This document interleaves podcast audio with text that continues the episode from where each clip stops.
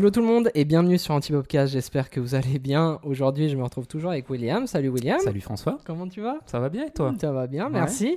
Et aujourd'hui, on a la chance et le privilège de recevoir Julien. Bonjour. Salut Bonjour. Julien, comment tu vas? Très bien, très bien. Je suis très heureux d'être parmi vous. J'ai suivi beaucoup de vos épisodes, donc Merci. Ça fait je suis content plaisir. de- d'y participer. Ouais, c'est vraiment, un, vraiment un grand plaisir. Nous, on a pu aussi un peu voir ce que tu faisais et tout, parce que honnêtement, moi, je connaissais pas ton travail euh, avant que Yannick euh, nous propose Mhm. euh, ton dossier. et du coup, je suis allé un peu regarder. Et puis, du coup, c'est trop, trop bien parce que tu nous en diras un peu plus par la suite. Mais toi, tu travailles dans le son. Mhm. Mais euh, avant toute chose, on va te laisser te présenter. Mhm. Euh, voilà. Donc, vas-y, à toi la parole. Très bien. Alors, euh, je m'appelle euh, Julien Matet. euh, J'ai 43 ans. Je travaille dans le domaine du son depuis 20 ans, en tout cas. Wow. J'ai fait une école d'ingénieur du son, Ok. la SAE à Genève. Et je me destinais plutôt à la base à être euh, ingé son de studio, donc pour enregistrer des groupes, euh, ou potentiellement faire du live et, Ouais. et des choses comme ça. Et euh, il se trouve qu'il y a beaucoup de studios en Suisse romande, mais que Oui. finalement, il n'y a pas de place, en fait, à moins de- Ouais, de ouais. créer son propre studio puis en faire un de plus. euh, finalement, je me suis vite rendu compte que ça jouerait pas. Et à l'époque, donc j'ai commencé, j'ai fait deux trois petits boulots par-ci par-là, j'ai bossé avec Expo 02 sur les scènes, Oh, technicien de yes. scène pour préparer les concerts et tout.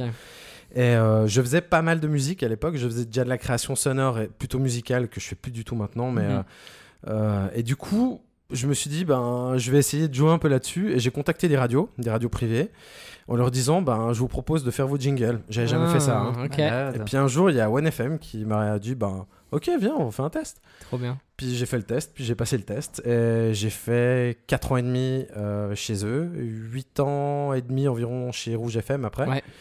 Euh, qui m'a débauché après. Et puis euh, depuis 7 ans maintenant, je suis indépendant. Waouh. Je suis indépendant et bon, je travaille toujours dans le domaine du son. J'ai plusieurs Oui. casquettes. Euh, je fais de la prise de son, du sound design euh, et mix, euh, etc. Enfin, quand je dis mix, c'est mixage de Oui. vidéo, c'est pas mix. euh, Bien que j'ai été DJ aussi, T'as tout, toi, t'as tout fait en fait. j'ai un peu plusieurs vies. Tout ce qui est dans le son. Ouais, voilà. Le mec, c'est le son. Ouais, je fais aussi euh, voix off pour différents projets. euh. Ok. Voilà. C'est vrai que ça s'entend un peu quand même. Ça s'entend, hein. Oui, ouais. Il parle bien dans le micro, Oui, tu vois Ah, directement. je sais où euh, viser, ouais. Ouais, ouais. oui, oui, oui, trop bien. Ouais, t'as pas parlé dessus déjà d'entrée, c'est déjà pas Non, mal. mais j'ai- tu sais que je sais pas si t'as vu avant, mais j'ai regardé, j'ai enlevé la petite mousse pour voir dans quel sens était la capsule. Ah, pour Voilà, pas ça, c'est les professionnels. Voilà, exactement. Euh, du coup, moi, j'avais une première question pour toi, Mhm. euh, Julien. Euh, Est-ce que dans ton domaine, il y a une distinction euh, qui est faite entre les ingénieurs du son et un sound designer? Alors oui, bah en fait, moi je dois dire pendant très longtemps, euh, je me considérais pas forcément comme ingénieur du son. Enfin, c'est-à-dire que c'est ma formation, mais Mhm. j'aime pas forcément ce terme. Pourquoi?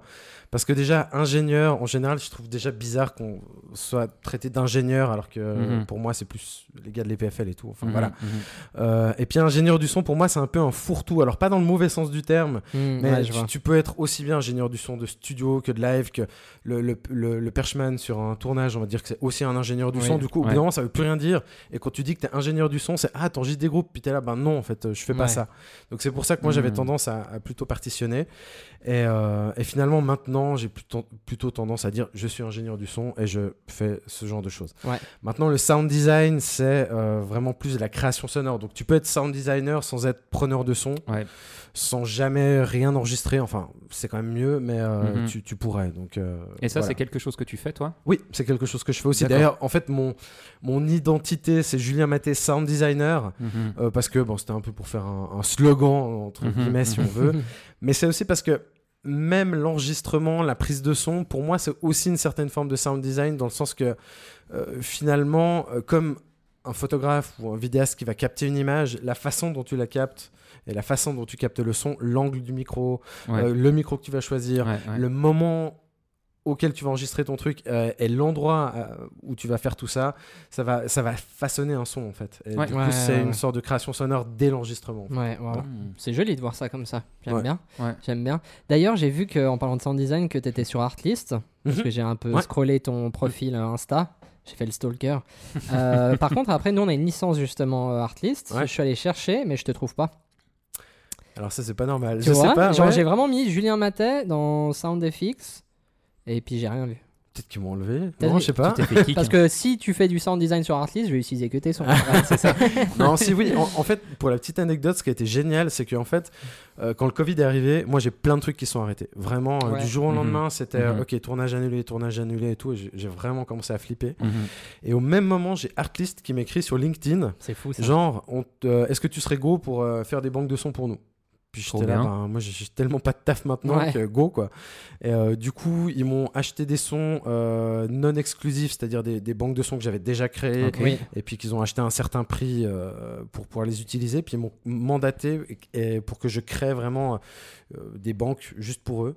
C'est trop euh, bien Ouais, ça. ça, c'est j'étais- trop ah, stylé. J'étais trop content parce que c'était vraiment euh, du coup de l'argent qui Ouais. arrivait à un moment où j'étais plus sûr même de pouvoir continuer mon métier en fait. Mais ça, c'est un méga topic parce que il y a tout le monde maintenant, il y a tout le monde qui devient vidéaste. Maintenant, nos jours, il y a tout le monde qui veut faire de la vidéo. On voit Mhm. sur YouTube des gens de partout. Ah, Enfin, mais c'est parce que c'est beaucoup trop simple la vidéo, c'est pour ça. connard.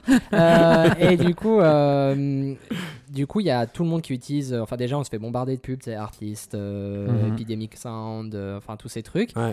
Et justement, moi, je me suis toujours demandé, mais ok, c'est qui les mecs derrière? C'est qui ces gens Ouais, derrière ouais. qui font les sons pour nous et nous, on peut se faire Mhm. plaisir avec?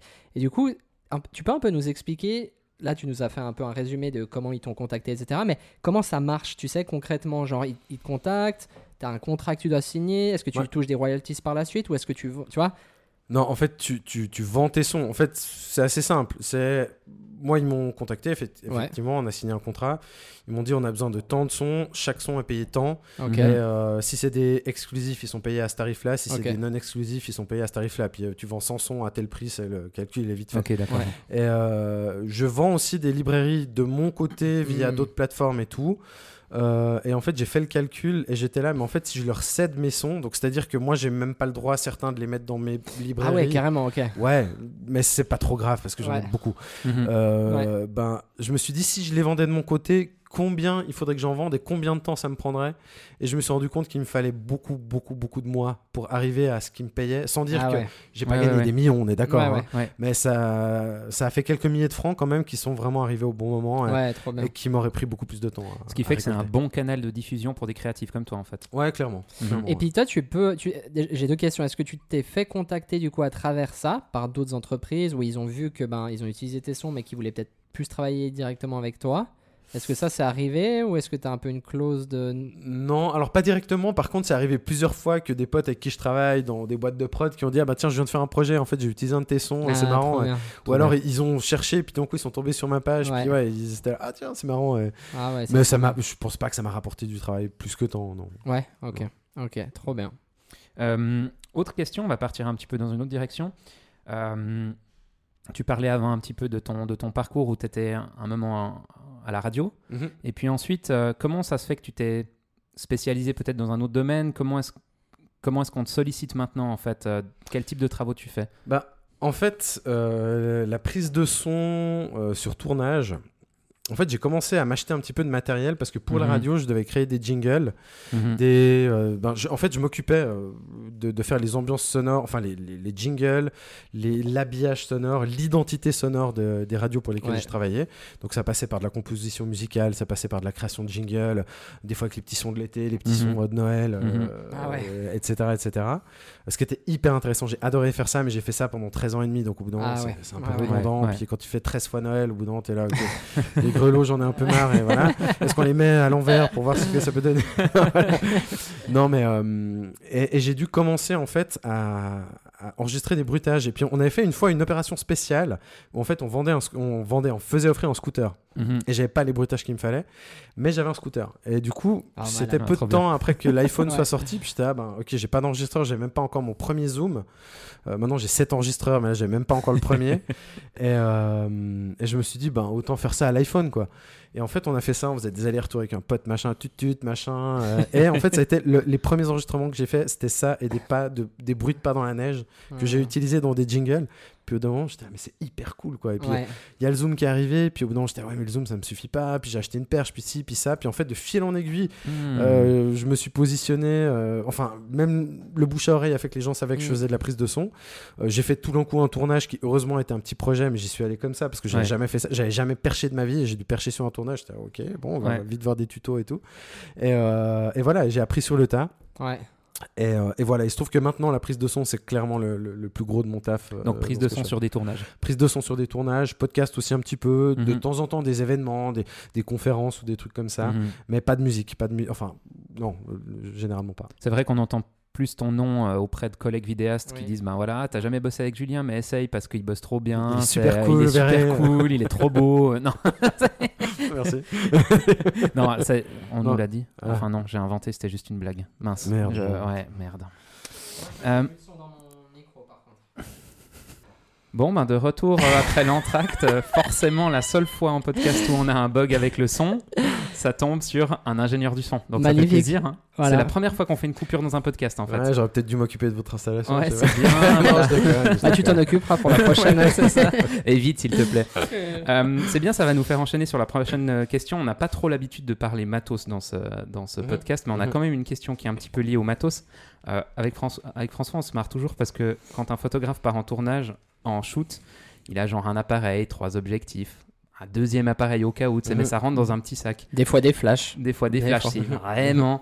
Mais les vidéastes, ils ont toujours, tu sais, un immense monticule de mille choses. Mhm. J'ai l'impression que l'ingénieur du son, c'est même encore plus léger qu'un photographe. C'est qu'un peu, tu pars à poil, genre un micro, Pas du tout. une perche, non? Non, on vend pas. Euh, en fait, Ah. au, au début, il va se défendre, là. au début, j'étais assez léger et en fait, euh, plus ça avance et plus, en fait, j'ai limite dû changer de voiture à cause de ça. Ok. Euh, non, non, j'ai en fait les sacs à trépied, j'en ai deux euh, en général avec moi. Enfin, en tout cas un. J'ai une valise Pelican Case, j'ai encore euh, mon sac d'enregistreur qui est vraiment gros. Ouais. Euh, donc j'ai quand même relativement pas mal de matos. Pourquoi? Parce que euh, en fait j'ai eu tellement de fois des imprévus, tellement de fois Mhm. des trucs, surtout sur du docu ou sur des émissions TV, surtout sur du docu, où euh, en fait tu sais jamais trop ce que tu vas avoir. Tu sais un petit peu, c'est quand même un peu scripté, Mhm. tu, tu sais que voilà, on va aller chercher ça, on va interviewer telle personne, Ouais, etc. Ouais. Mais tout d'un coup, euh, genre, ça m'est déjà arrivé plein de fois, genre, de, on me dit prévoit trois micros, puis ah oui, nous en faut un quatrième, bah, ben, je Ouais, pas. ça, c'est tout le temps. Ouais, ça c'est euh, tout le temps comme voilà. Et du coup, maintenant, j'ai toujours euh, même jusqu'à 8 micros avec moi. Ça veut dire que tu prends du backup aussi en câble, Ah, toujours, en... toujours. Ouais. J'ai du backup en câble, j'ai du backup en, en micro cravate, en micro Ouais. euh, perche, j'ai deux perches, une stéréo, une mono, j'ai euh, même des micros de renfort euh, euh, pour plein de raisons. C'est que aussi des fois, ça m'arrive moi-même de faire des choix entre guillemets artistiques Mhm. euh, sur certaines fictions que je pourrais faire, par exemple, ou même peu importe le projet. Mais où Mhm. par exemple, euh, il y a pas longtemps, j'ai fait un tournage où tu avais quelqu'un qui parlait à un guichet de poste. Et en fait, bon, il avait un micro-cravate sur lui, mais on Mhm. a aussi, euh, j'ai aussi fait le choix de coller un micro-cravate en Ah fait, derrière le, le mur, Ouais. en fait, euh, derrière le- la, la La vitre, vitre, du guichet, caché, Ouais. euh, enfin caché euh, depuis l'autre sens, et pour avoir une autre perspective. Et du coup, j'avais bien. trois angles. En fait, de, de- je perchais aussi et tout. Ça veut dire que tu peux mixer après ton. voilà, et après je peux faire un choix au mix et me dire ah bah tiens celui-là il est mieux, celui-là il est là euh, et tout. Et donc ça c'est pour mon confort personnel donc je serais pas Ouais. obligé de prendre ça. Mais ouais, voilà, j'ai eu plein de fois où j'ai eu des trucs où genre Ah, on a besoin de ça en plus ou, ou genre ah tu peux prévoir un retour pour le client Ouais. euh, Et- là bah Et ouais. étonnamment, j'ai l'impression, tu te dis le son en termes de quantité de données, c'est beaucoup plus léger que de la photo et encore plus que de la vidéo. Et pourtant, j'ai l'impression qu'il y a quand même souvent. Alors, on bosse rarement avec euh, un ingé du son parce que les, les projets ne nécessitent pas toujours, on n'a Mhm. pas forcément le budget. Ouais. J'ai l'impression que le son, c'est quelque chose de tellement instable en termes de technique. hein. Sur du sans fil qui bug, sur Ouais. des câbles qui, après euh, tant de temps d'utilisation, commencent à grésiller ou alors même à couper complètement en numérique. Enfin, tu sais, t'as quand même un Ça truc. euh, Ben, euh, effectivement, t'as- en fait, tu as plein de paramètres. Tu as la liaison sans fil qui, effectivement, peut Ouais. être perdue.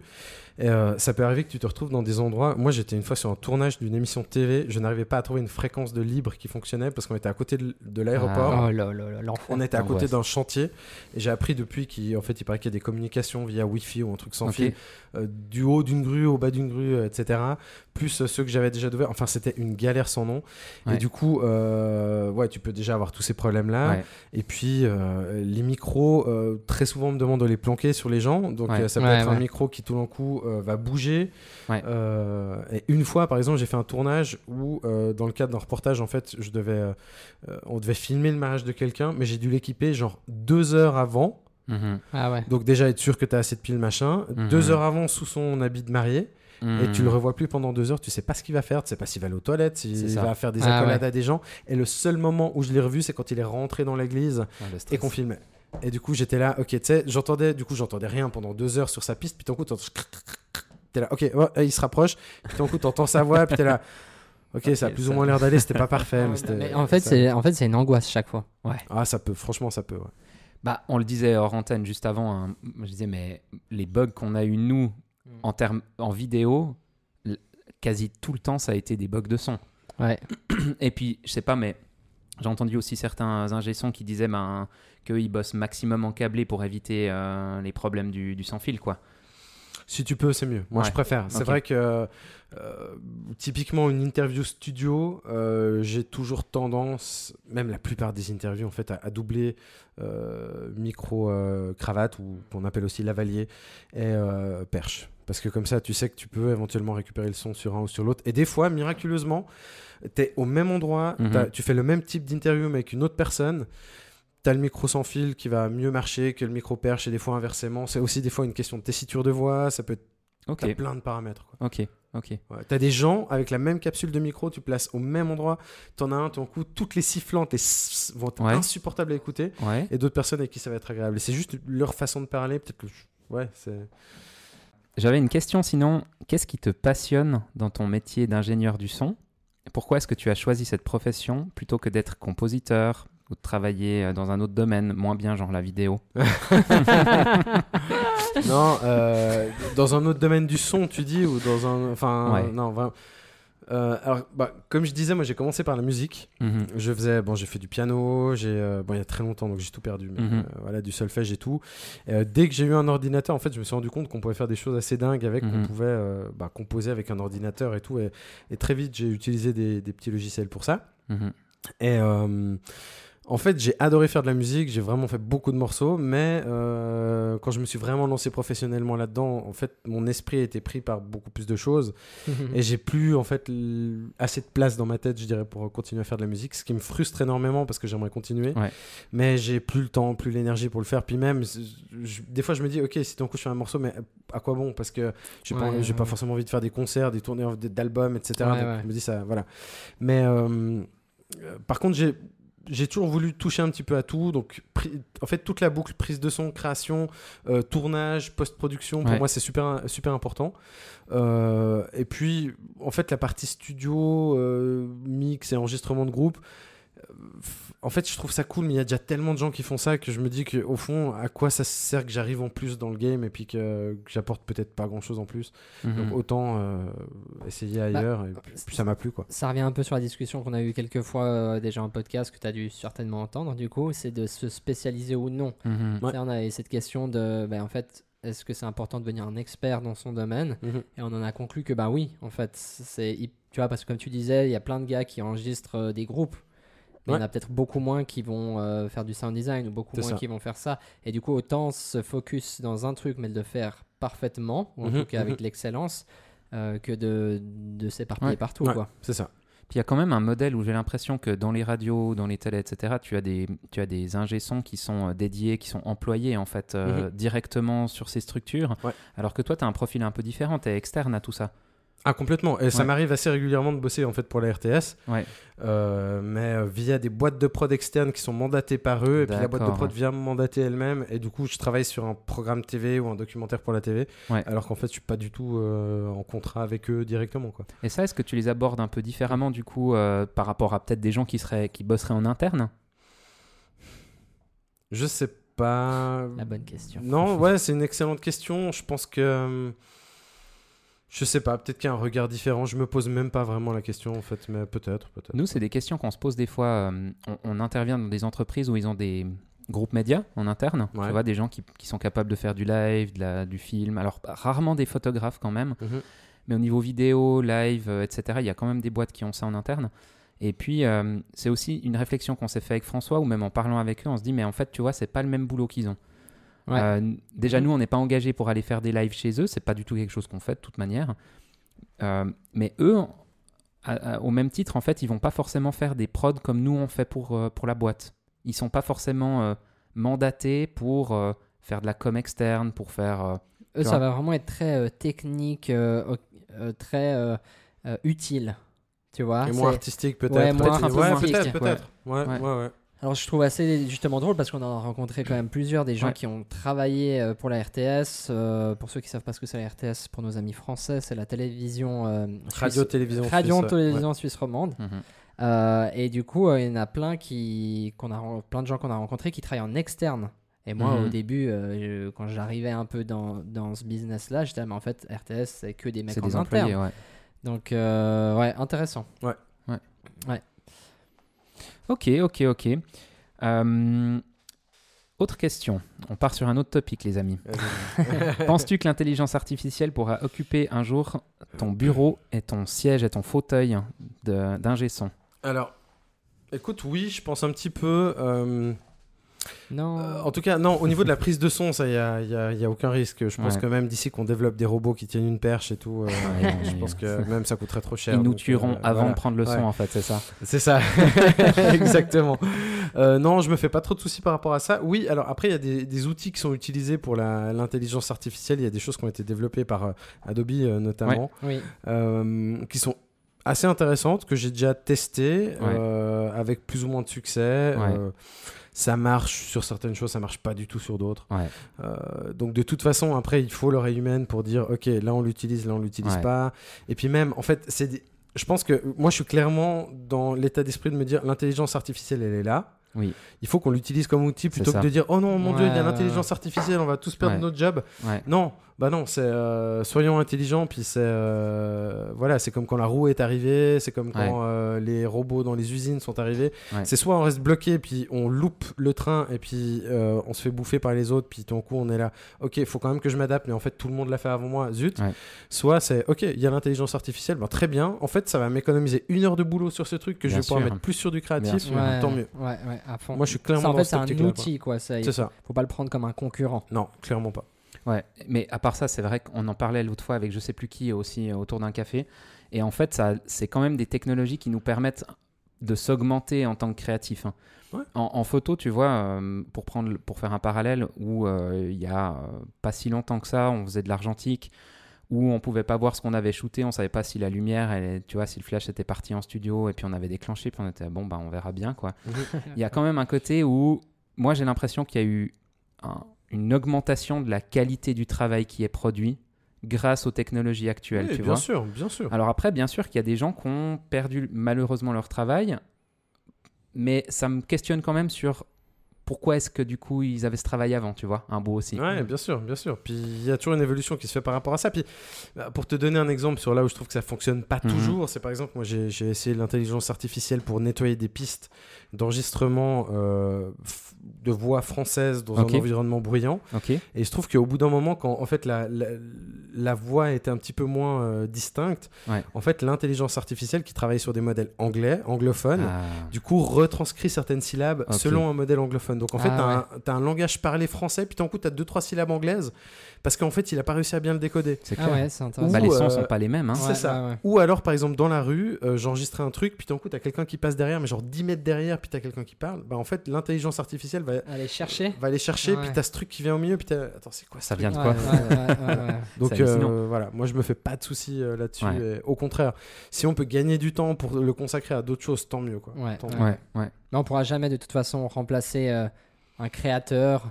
Euh, on pourra remplacer de la technique, mais on pourra jamais remplacer euh, finalement cette, euh, cet art en fait que l'humain arrive à mettre en place. Tu Mhm. vois Euh, et comme on, on, on disait assez souvent, c'est que c'est la technique qui est au service de l'histoire Mhm. et au service de, de l'art. Donc, euh, donc finalement, on n'est pas trop.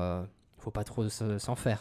Non, bien sûr. Puis je pense que moi, typiquement, pendant la période Covid où j'ai eu mon taf qui s'est arrêté pendant un moment, je me suis dit, ok, il faut que je me réinvente un petit peu. Donc j'ai fait ces librairies Ouais. sonores dont on Ouais. parlait avant. J'ai une cabine de prise de son dans mon studio que j'ai. Euh, elle était déjà là, mais j'ai mis en place le fait que je puisse communiquer maintenant avec les autres studios. Et en Ouais. fait, toutes les voix off que je fais à mon studio se, bah, en fait, se font depuis mon studio avec des, des studios de Zurich où des fois tu as encore une personne via Skype euh, au Tessin, puis on est quatre à parler dans quatre parties différentes de la Mhm, Suisse. mhm. Et moi, je suis chez moi, je, je je fais 3 mètres, je suis dans ma cabine, stop, paf, et je me remets à mon autre taf. Et, euh, et Ah voilà. ouais, c'est ouf. Et ça, ça c'est un truc, j'aurais peut-être même pas eu le temps de le faire à un autre Trop moment. bien. Et je me suis dit, ok. euh, il- et, puis après, j'ai vachement communiqué là-dessus en disant aux Ouais. gens, ok, le Covid est là, euh, on peut plus trop se voir. Par contre, je suis toujours là pour enregistrer pour vous, Ouais. à distance, machin. J'ai mis ça en place. euh, Ouais. Puis ça, du coup, ça a boosté un petit peu tout ça, quoi. Est-ce que tu te vois euh, ces prochaines années continuer euh, ton métier, le- le- une évolution peut-être qui, qui interviendrait dans ton travail, qui fait que ça changerait drastiquement, ou tu as envie de partir dans autre chose ou... Bah, alors, ces derniers temps, j'étais beaucoup plus sur la prise de son que le, le sound design. Mhm. C'est un peu, c'est pas des choix, c'est la force des choses. On m'a beaucoup ouais. mandaté pour des choses comme ça. Ouais. Et j'adore ça, j'adore ça parce que c'est génial. Je rencontre plein de gens, je suis dans des bien. endroits super euh, et tout.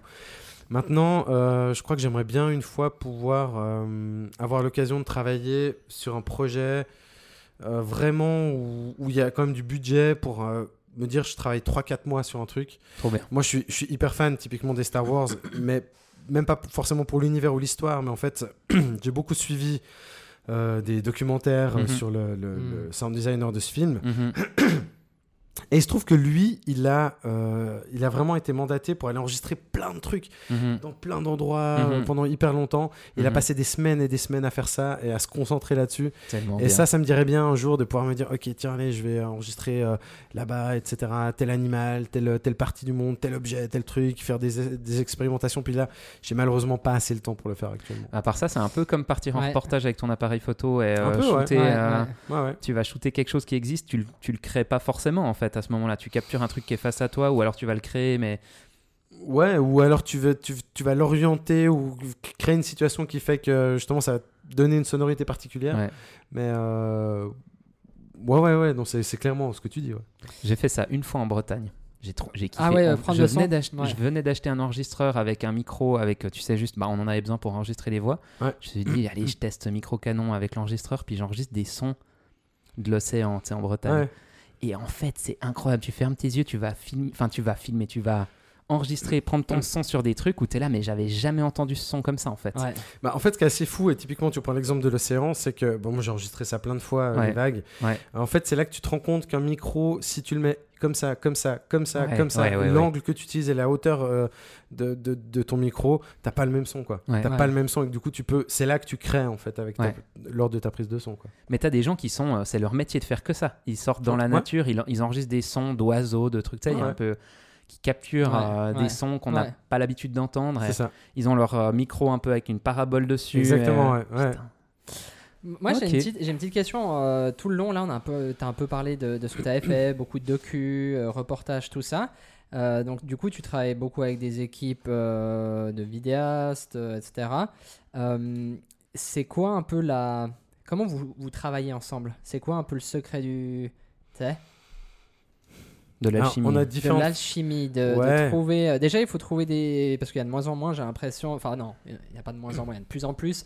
Mais il y a, il y a quand même des vidéastes qui partent et puis ils mettent un peu le son de côté, tu sais. Mhm. C'est un peu l'image. Et puis après le son, on verra euh, comment je fais, quoi. Bah, ça dépend des gens. T'en t'en as qui sont plus sensibles que d'autres à ça, Ouais. puis qui vraiment, tu sens très vite euh, qu'ils sont intéressés vraiment à ce que toi t'apportes une plus-value. D'autres, ils s'en foutent un peu, puis c'est vraiment genre capte-moi le son et puis, et puis basta. Ouais. Ils cherchent pas plus loin.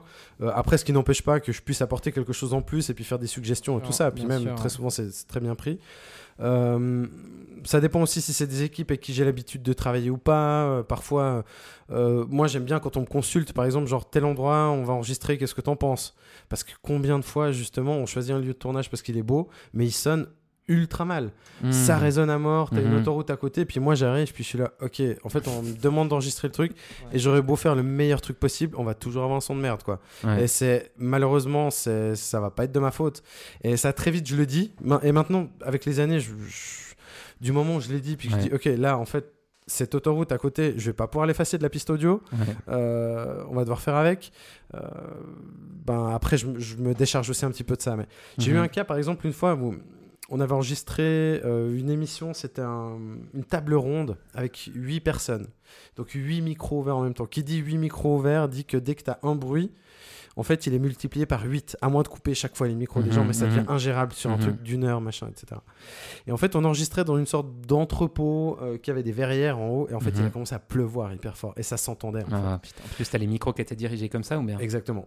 Et au bout d'un moment, j'ai, j'ai- je faisais des signes au réalisateur. Puis j'étais, viens, viens, viens. Et euh, il vient tendre son oreille. Puis je lui dis, écoute, en fait, il faut que tu dises que, en fait, que le, le- le modérateur du- de cette table ronde, il dise à un moment qu'en fait, on a une tempête dehors parce que ça s'entend et il faut que les gens ils comprennent pourquoi il y a ce bruit dehors. euh, dehors. Et du Mhm. coup, il, il avait un petit panneau comme ça, dit qu'il y a une tempête dehors, machin et tout. Et puis c'est vrai, euh, ben, ils l'ont mentionné. Puis comme ça, ça permet d'expliquer. En fait, en fait, le pire, c'est finalement d'entendre quelque chose que tu peux pas contextualiser. Ah, Par ouais. exemple, tu filmes la devanture, on va dire, d'une épicerie, tu as un scooter qui passe que tu vois jamais, et ben euh, tu te dis mais pourquoi il y a ce scooter? Alors, Mhm. alors que si tout d'un coup tu fais un plan, un plan d'illustration où tu montres la rue juste pour montrer où on est, tu comprends pourquoi il y a eu ce son. Et ça c'est hyper important. Et ça c'est toujours un truc que je dis aux gens, c'est il faut qu'on comprenne pourquoi on a entendu ce truc. Si tu entends un ruisseau mais que tu le vois pas à l'image, ça n'a aucun sens. Ça n'a aucun sens. Donc montre-le à un moment ou peut-être cadre un tout petit peu comme ça. Enfin, je suis pas là pour dire quel cadrage faire, mais, Ouais. mais je, je, je parle toujours de ce genre de choses. Et puis euh, aussi par rapport des fois à la position de la perche. Ça m'est arrivé Ouais. de faire des émissions où on était quatre caméras qui cadraient en même temps, dont un plan large, dans un milieu hyper bruyant. Moi, j'avais pas pu micer les gens parce que c'était Ouais. un documentaire, donc j'étais tout à la perche. Et en fait, à un moment, euh, le mec au plan large, il me fait J'ai ta perche dans le champ. Puis j'étais écoute, ma perche, soit elle est dans le champ, soit t'as pas de son. Donc je pars de l'idée que je vais la mettre dans le champ. Si jamais vous couperez avec d'autres plans ou voilà, mais mon job c'est d'enregistrer le son. Donc maintenant vous avez quatre caméras, euh, vous en avez trois autres. Donc faites autrement, mais sinon je sers à rien en fait.